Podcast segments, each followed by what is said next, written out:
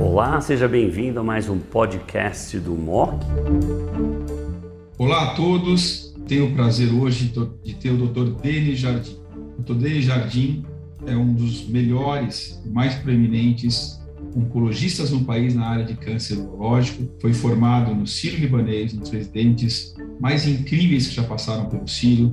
Fez depois um fellowship em estudos de fase 1 no MD Anderson Cancer Center e hoje é um dos líderes do Sírio Libanês na área de câncer urológico. Com certeza, é um dos maiores conhecedores do assunto.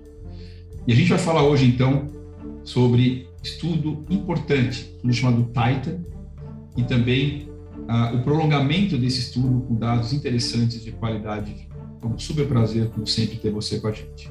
Agradeço imensamente o convite e principalmente estar junto com o Fernando hoje, um grande mentor que sem dúvida influenciou em todos os passos da minha formação e hoje ainda influencia todos os envolvidos no mundo da oncologia urológica como um eterno mentor e um grande conselheiro.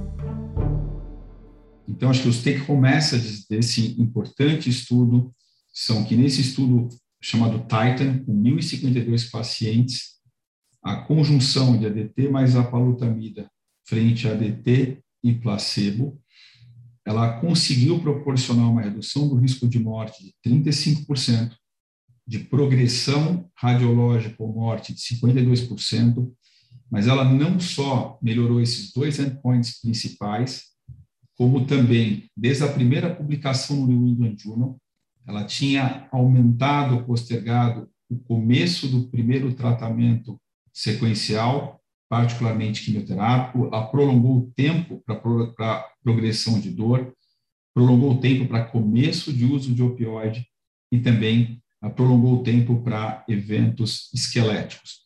Como deles apontou bem, esse estudo incluiu aproximadamente um quinto de pacientes que teve uma metástase que a gente chama de metacrônica, ou seja, que não se apresentou ao diagnóstico com a doença metastática, mas foi tratado localmente, por exemplo, com cirurgia, com rádio ou com ambos, e ao longo do tempo a doença se manifestou como uma doença metastática, incluindo nesse total de pacientes 40% com doença de baixo volume e 60 com alto volume. Portanto, é importante entender que o benefício dessa combinação ele foi ah, é, pertinente, né, e foi estendido para todas as subpopulações. Eu acho que um outro ponto importante desse estudo, né, como o Denis mostrou, é que a qualidade de vida não foi piorada. E é muito difícil você ter uma qualidade de vida tão boa quanto o placebo, que mostra a boa tolerabilidade dessa medicação. Eu acho que o estudo Titan ele basicamente corrobora também a experiência ah, brasileira nesse sentido. Portanto, é um estudo francamente positivo e que representa uma nova opção de tratamento de primeira linha, de tratamento padrão, para o câncer de próstata sensível à castração, independente do volume, independente se a doença se apresentou com metástase ad início ou se ela evoluiu com doença metastática depois do tratamento local. Denis, a apresentação foi excelente, como sempre, os dados claros, você passou as mensagens. Uma pergunta aqui para você. A gente prefere a palutamida ou enzalutamida em pacientes que têm alguma restrição ao uso de corticoterapia? Diabetes, hipertensão, né? quer dizer, antecedentes prévios que o corticoide não é bem-vindo. Né? E, e, a gente, uh, apesar de não ter estudos comparativos de APA e ENZA, APA aparentemente tem mais racha do que ENZA, mas ENZA aparentemente tem mais efeitos uh, neurológicos ou neuropsiquiátricos e talvez mais fadiga. Né? Pelo menos é o que a gente consegue derivar uh, comparando dados que não são, obviamente, comparados head-to-head. -head.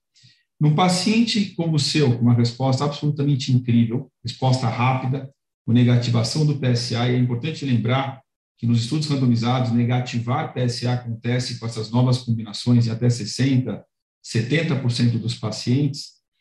Ah, quando que a gente pode pensar, eventualmente, depois de um tempo de hormonioterapia, de implementar o conceito de intermitência, que vale e foi estudado para monoterapia, mas não foi estudado ainda formalmente para ADT com uma segunda medicação, no caso, por exemplo, com a palutamida, a enzalutamida ou até mesmo a? Esse também é um ponto excelente na prática clínica, porque, enfim, tratando esses doentes com ADT mais um novo antiandrógeno, por exemplo, ADT apalutamida, realmente tem doentes com respostas impressionantes, o PSA zerar, e, e, a gente vê isso na clínica, né? O paciente começa a perguntar para a gente, né? Mas, doutor, até quando que eu preciso receber esse tratamento? Meu PSA negativou, etc. Uh, eu acho que esse conceito de intermitência talvez precise realmente ser revisto com essas combinações. O que eu tenho feito em doente como esse, uh, em que a resposta foi impressionante, eu sempre penso em tratar o primário, se ele não tratou antes, né? Se a apresentação, por exemplo, de novo. E aí, no geral, quando, enfim, uh, converso com o doente, a gente entende que parar pode ser alguma opção de tratamento nessa, com essa excelente resposta, eu tenho considerado esse tempo de dois anos, o que é diferente dos estudos clássicos de intermitência, porque aqui eu não estou pensando tanto naquela intermitência de que eu sei que o doente vai voltar a receber o tratamento depois de um tempo. Estou pensando mais no sentido de parar e talvez, inclusive, ele não precisar mais, esse tempo de dois anos é muito baseado ali, talvez, no que a gente viu agora no Stampede de alto risco, em que tratou ADT e AB por dois anos para esses pacientes. Muito bom. Então, é excelente. Bom, as mensagens, então, finais, é o estudo Titan coloca a palutamida com ADT como uma estratégia padrão dentre as opções de tratamentos padrão para doença sensível à castração metastática, independente do volume, independente se a metástase é sincrônica ou metacrônica, se o paciente se apresentou com DSM 0 ou M1 ao diagnóstico, a tolerabilidade é muito boa, como o Denis falou, a qualidade de vida não é piorada, e os parâmetros, além de sobrevida global e livre de progressão radiológica, são também positivos. Aliás, essa atualização também mostrou que a palutamida e a DT prolongam o tempo da doença ser resistente à castração. Essa foi a atualização ah, dos dados apresentados pelo Quinti.